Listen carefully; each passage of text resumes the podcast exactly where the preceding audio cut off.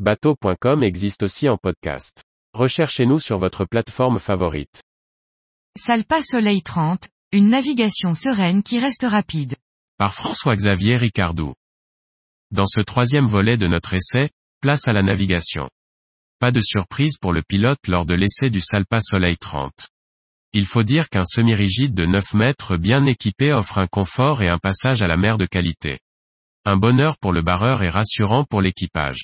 Fort de tous ces aménagements, qui offrent confort et sécurité en croisière, le Salpa Soleil 30 n'est pas un bateau léger. Il affiche 2,2 tonnes à vide. Cela se ressent, en positif et en négatif lors de la navigation.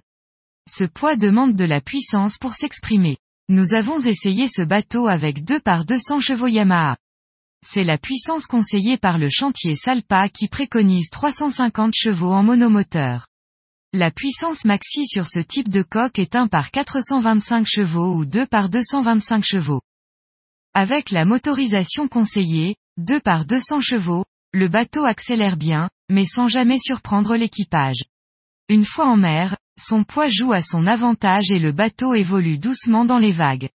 Il tape assez peu. En virage, il ne gîte pas excessivement et surtout offre une très bonne accroche. Le barreur peut envoyer des virages sans que les moteurs ne ventilent.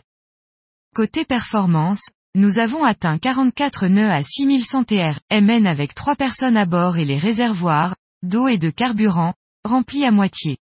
Pour autant, à partir de 14 nœuds et 2200 TR, MN, le Soleil 30 navigue déjaugé. La vitesse de croisière se trouve autour de 25 nœuds. La baie de Cannes était assez calme le jour de notre essai, et il a fallu couper le sillage des autres bateaux pour trouver le clapot significatif et parlant. Rien à redire à ce moment avec ce semi-rigide de 9 mètres. Il passe en douceur, sans même interrompre les conversations de l'équipage.